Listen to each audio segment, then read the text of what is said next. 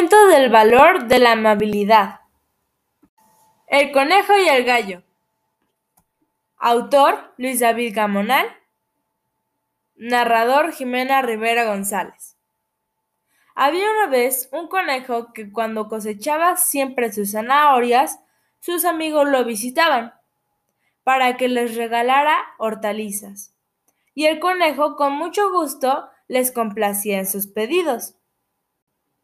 Cierto día, el conejo se enfermó y en ese momento necesitaba la presencia de sus amigos más que nunca. Sin embargo, estos, al enterarse de su delicada salud, prefirieron abandonarlo a su suerte.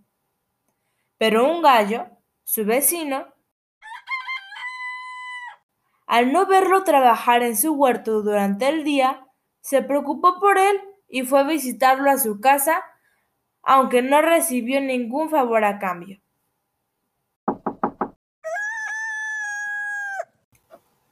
Lo encontró muy enfermo y de inmediato el gallo fue al bosque a conseguir plantas medicinales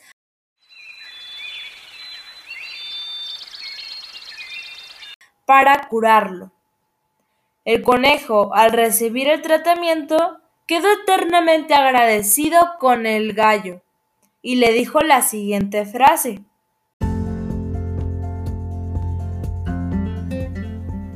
Si todos fueran amables y acomedidos como tú, distinto sería este mundo.